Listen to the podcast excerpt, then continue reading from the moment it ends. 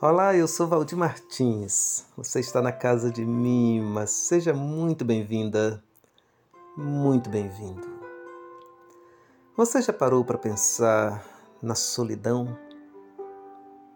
Solidão não significa apenas ausência de companhia, porque quase sempre estamos rodeados por pessoas nos diversos ambientes nos quais convivemos.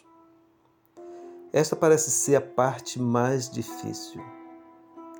Ter pessoas por perto, mas não ter com quem compartilhar alegrias ou tristezas.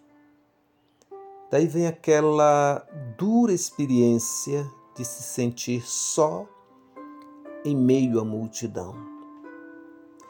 Mas há também o estar só por escolha, a solitude aquele tempo para si, seja para espairecer, refletir, organizar as ideias ou tão somente ficar só.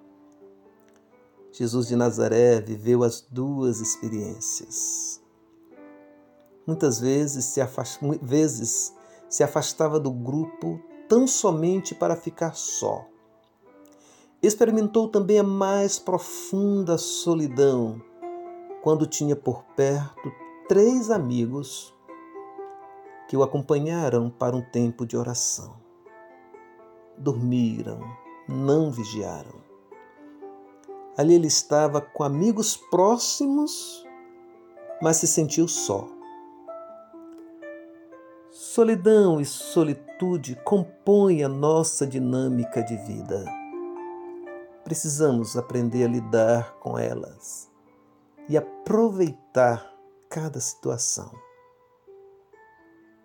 Que Deus nos abençoe. Amém.